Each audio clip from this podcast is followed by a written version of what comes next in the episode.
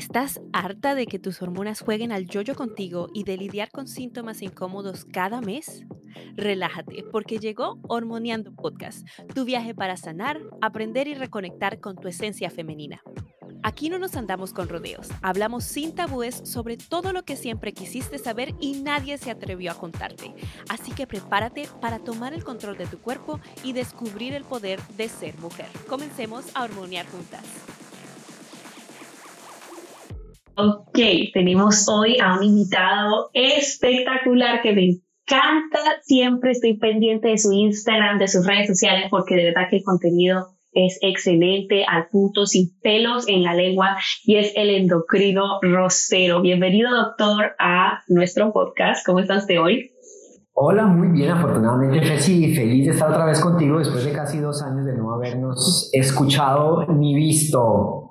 Literal, literal, tuvimos un envío espectacular de que si por ejemplo no lo has visto y tienes problemas con tu tiroides, eh, hablamos de todo lo que tiene que ver con la tiroides, hipotiroidismo, hipertiroidismo, eh, dieta para la tiroides, todo, todo, todo alrededor de ese tema en mi Instagram. Hicimos un en vivo, búscalo en los videos. Em, y de aquí nace esta bella eh, conexión con el doctor Rosero Doctor, para las que nunca han visto en vivo, nunca han interactuado con usted antes, cuéntenos un poquito de usted, de su práctica, dónde se encuentra, a qué se dedica. Claro que sí, Fersi. Eh, pues bueno, soy médico endocrinólogo, graduado de la Universidad Militar de Nueva Granada en Colombia. Estoy en este momento en Colombia eh, eh, trabajando. Soy investigador muy, muy, muy, muy ferviente en temas de metabolismo, de nutrición. Me apasiona también el tema de metabolismo óseo. He escrito capítulos de libros, he escrito libros en torno al metabolismo óseo. Y últimamente, en los últimos años, me empecé como a hacer separar un poquito de la práctica tradicional endocrinológica y empecé a darme cuenta que estábamos llegando muy, pero muy, muy, muy, muy tarde eh, en el control de muchas enfermedades que estábamos llegando simplemente con una visión medicamentística, digo yo, esa palabra igual no sé si está bien, pero muy medicalizada eh, del tratamiento de enfermedades muy frecuentes y sentía que estaba llegando tarde al baile, estaba llegando cuando ya todos estaban bailando y yo me quedaba sin pareja. Eh. Empecé a, analizar un poquito las, las, verdaderas causales y los detonantes de, de, salud y empiezo a darme cuenta que definitivamente mejorar la nutrición, mejorar los estilos de, de vida, eh, forman parte quizás de, lo más importante del concepto actual de salud y bienestar. Y a partir de ahí empieza mi divulgación en redes sociales, en mi Academia Comida Real, escribí un libro, lo lanzamos el año anterior, ya está en Amazon, está en todas las librerías a nivel en Colombia y en Amazon a nivel mundial. Mm, y pues estamos trabajando duro, duro, duro, duro en ese tema.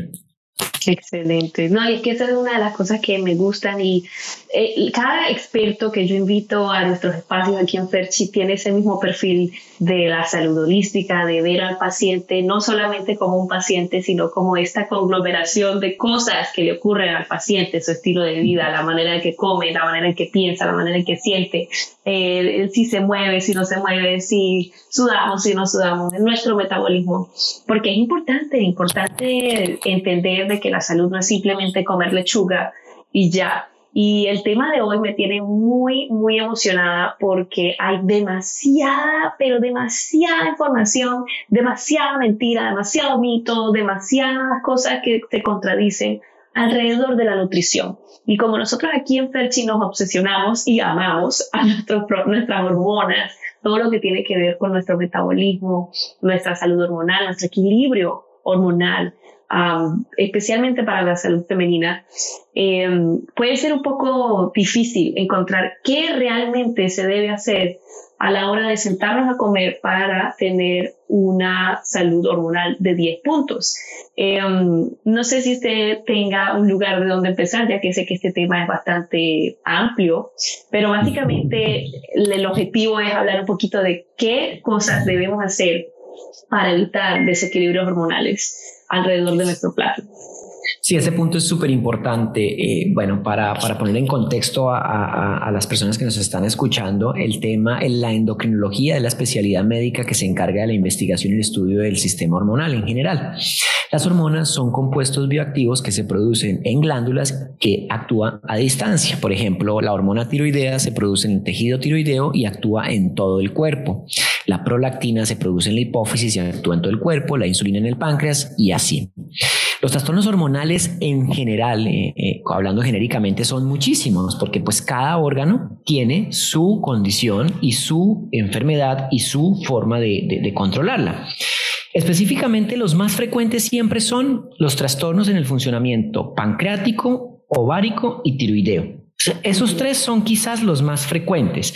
Y un dato interesante para, para todas las y, los, porque estoy seguro que también los que nos escuchan, mm, hay una integración entre esos tres ejes y hay hormonas que están relacionadas una, una con la otra en esos tres ejes. Entonces podemos separarlos entre afectación hormonal eh, tiroidea, afectación hormonal eh, ovárica y afectación hormonal pancreática. Con estos tres ejes o estos tres eh, áreas fundamentales de la salud hormonal. Entonces, si podríamos comenzar por cómo alimentar nuestra, nuestro sistema tiroideo, nuestra, cómo mantener esa tiroides esa es... Eh, súper equilibrada. Sí, esa, esa es súper importante. La glándula tiroides es, es una glándula, una glándula maestra, es una glándula que es fundamental para, para las funciones metabólicas del cuerpo. Cuando la tiroides falla, todos hemos escuchado el tema de que me falló la tiroides, tengo enfermedades, eh, inflamación, cansancio, pereza, somnolencia, decaimiento, etc. La glándula tiroides se encarga de producir hormonas tiroideas a partir de un componente muy importante y es el yodo. Mm. Eh, vamos a hablar un poquito del tema del yodo en la tiroides porque lamentablemente eh, se ha popularizado la tendencia de la necesidad de complementos o suplementos de yodo, aparte de la alimentación, para tratar la tiroides. Estudios eh, en América Latina y Estados Unidos han demostrado que la dieta actual del ciudadano promedio está muy alta en yodo. ¿Por qué? Porque la sal es yodada y todo lo que comemos empacado viene con sal añadida.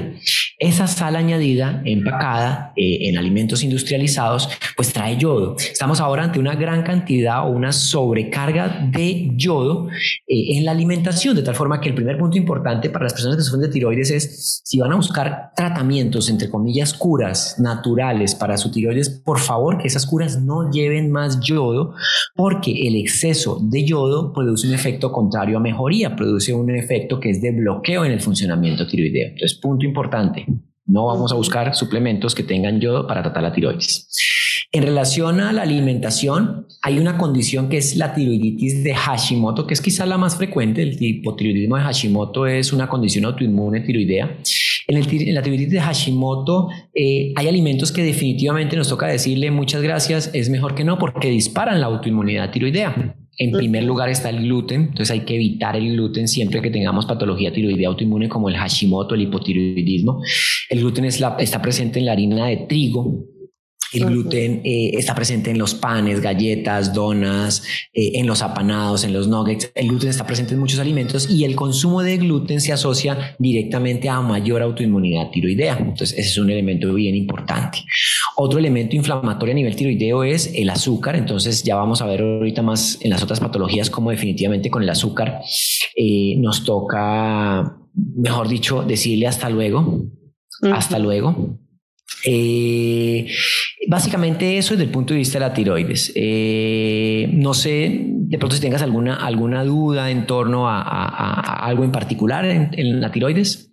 No, no, no, solamente quería añadir que el tema del azúcar, siempre que uno habla, bueno, sí, pero es que mm, tenemos que dejar el azúcar, la gente solamente piensa, ok, ya le dejo de poner azúcar a mi café y ya estoy lista con eso, pero en realidad algo que usted mismo se dedica por su, creo que tiene una app sobre esto y todo, de enseñar y educar a, a, la gente a ser buen comprador para la salud hormonal. ¿Qué significa eso? Que cuando vamos al mercado no simplemente agarramos lo que nos apetezca y lo tiramos al carrito y bueno, continuamos con nuestro día. Simplemente porque el, el paquete o lo que sea que, que, estemos viendo diga gluten free o diga keto o diga bajo en grasa o diga sin azúcar siempre es importante darle la volteada a ese paquete y aprender a leer esos ingredientes, que son cosas que yo y el endocrino Rosero, aquí como lo tenemos, es un experto en, eh, y creo que usted tiene una app sobre eso, pero ya ahorita más tarde hablamos sobre el tema.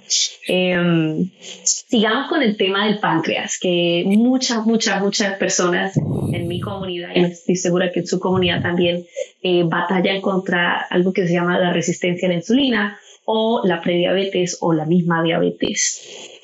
Así es, el páncreas es una glándula muy importante encargada del, funcionamiento metabólico en temas relacionados directamente con el, con el metabolismo del azúcar. El páncreas produce una hormona que se llama la insulina. La insulina es la hormona que cuando consumimos azúcar, ella eh, hace que el azúcar no se quede en el torrente circulatorio porque produciría daño, sino que se vaya a las células y actúe como fuente energética.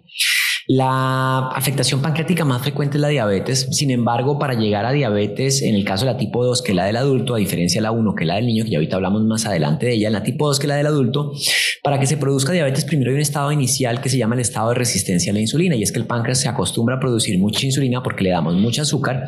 Él acostumbrado a producir mucha insulina, pues obviamente al final se va, se va a cansar y va a aparecer la diabetes. El exceso de insulina o la hiperinsulinemia es un estadio previo a la resistencia, después es que ya por más insulina que tenga ya no me funciona bien, pero cuando tengo mucha insulina hay un punto importante y es que la insulina es una hormona inflamatoria. Mm. Como hormona inflamatoria genera bastante inflamación en nuestro cuerpo. La inflamación generada por la insulina la podemos ver manifestada como cansancio, decaimiento, inflamación, en las mujeres eh, caída del cabello, cambios de estado de ánimo. Y hay un punto de relación entre el páncreas y el ovario y es que el exceso de insulina llega al ovario, se fija los receptores de insulina a nivel ovárico y hace que el ovario cambie su funcionamiento y empiece a producir más hormonas masculinas. Y aparecen los famosos quistes de ovario, el síndrome, síndrome, el famoso síndrome de ovario poliquístico. Entonces fíjate cómo ya páncreas con eh, ovario en esa condición más frecuente de la mujer que es el síndrome de ovario poliquístico, que debería llamarse más que ovario poliquístico ovario androgénico porque lo que pasa es que el ovario empieza a producir más hormonas masculinas o andrógenos y por eso aumenta el vello, aumenta el acné y aparece ausencia de la, de la menstruación. Entonces, ¿qué genera ese pico de insulina? Como tú lo mencionabas anteriormente, el azúcar, pero no el azúcar del cafecito, no, el azúcar añadido en el 90% de los productos que llevamos en el supermercado. Por eso es importante revisar la lista de ingredientes antes que cualquier cosa, porque en la lista de ingredientes yo, voy a saber si eso que estoy comprando, que diga gluten free, que diga light o no diga light, si tiene o no tiene azúcar como ingrediente, porque si lleva azúcar ya definitivamente deja, deja de ser un alimento positivo. Entonces en páncreas hablamos de resistencia a la insulina, hablamos de diabetes, que es el estadio mucho más avanzado de la resistencia a la insulina y una, una complicación médica bastante importante y se relaciona, y ahí entonces entramos en el link con el ovario, en donde la patología más frecuente ovárica es el síndrome de ovario poliquístico. Buenísimo. Y que eso nos lleva a el tercer eje de los que estamos hablando y es los ovarios. ¿Qué podemos hacer allí? Así es. Entonces, el ovario, eh, como te explicaba, es receptor del exceso de hormonas eh, de, insulina en este caso, y pues va a disfuncionar. El ovario poliquístico es una condición muy frecuente en la mujer joven, eh, y ahí la causa establecida a nivel mundial ya está lo suficientemente claro: es el exceso de azúcar que genera exceso de insulina, que genera la resistencia y que genera después la afectación ovárica. El ovario poliquístico, sus manifestaciones clínicas no son los quistes en los ovarios, muchas veces son simplemente cambios de androgenización, aumento del vello, aumento del acné, ausencia de la menstruación y o la presencia de quistes en los ovarios. Fíjense que puede o no pueden haber quistes, pero si tengo una mujer que se le fue la menstruación, que tiene cambios de androgenización o masculinización con aumento del vello y aumento del acné y aumento de la grasa, por ejemplo, en el cuero cabelludo, ya puedo tener el diagnóstico de ovario poliquístico.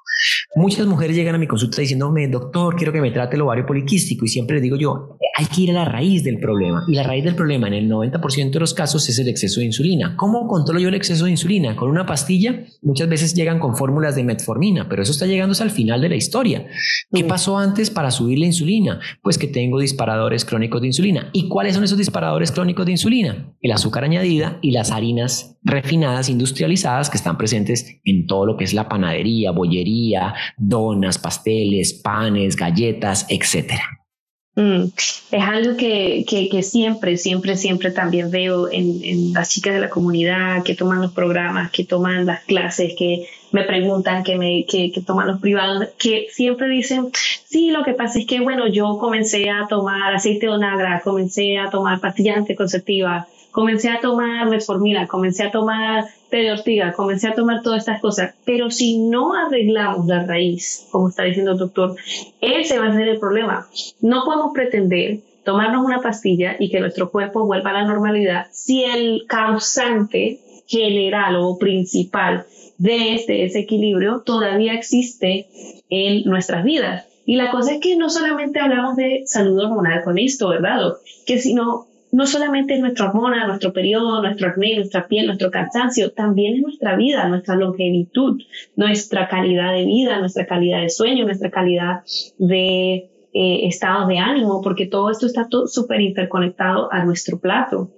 Y si seguimos comiendo de la manera que estamos comiendo, con tantas azúcares añadidas, con tantos alimentos ultra procesados, con tantos em, químicos y cosas que nos hacen daño, que por no saber, por no informarnos, por tener pereza de voltear la etiqueta y, leer los ingredientes, pues no nos damos cuenta de lo que nos estamos haciendo, no solamente a nosotras, sino también a nuestras familias, a nuestras amistades, porque no las informamos, a, nuestras sociedades. Entonces, literalmente estamos comiendo cosas que nos restan, ¿sí o qué?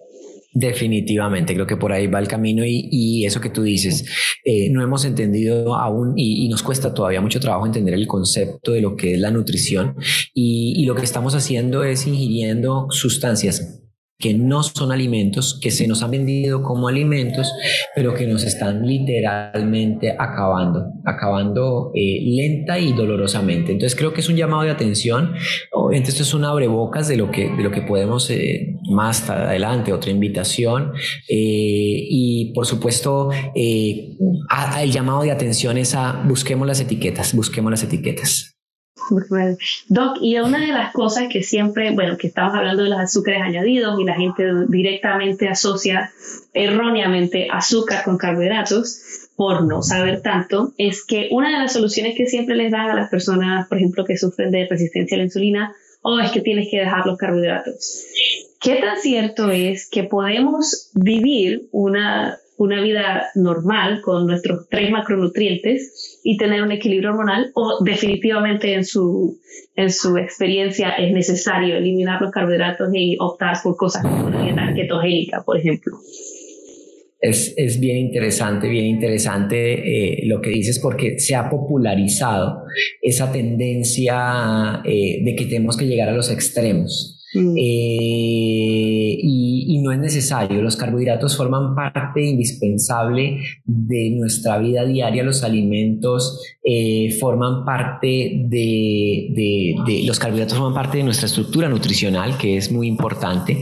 Eh, ahora, el problema es que como se meten en un mismo costal carbohidratos refinados industriales con carbohidratos naturales, cuando se da el discurso en torno a lo malo que son los carbohidratos, no se discrimina y entonces nos quedamos con la idea de que es que hay que dejar de consumir por ejemplo, patatas, que hay que dejar de consumir arroz, cuando realmente el problema no está ahí. Yo siempre digo, el que primero me venga y me muestre un estudio que diga que consumir arroz puede afectar la salud negativamente o producir diabetes, resistencia a la insulina, pues bienvenido, pero no existe, todo lo contrario, los dietos más, eh, más eh, los conceptos mejores de nutrición siempre incluyen el carbohidrato, siempre, pero carbohidrato real.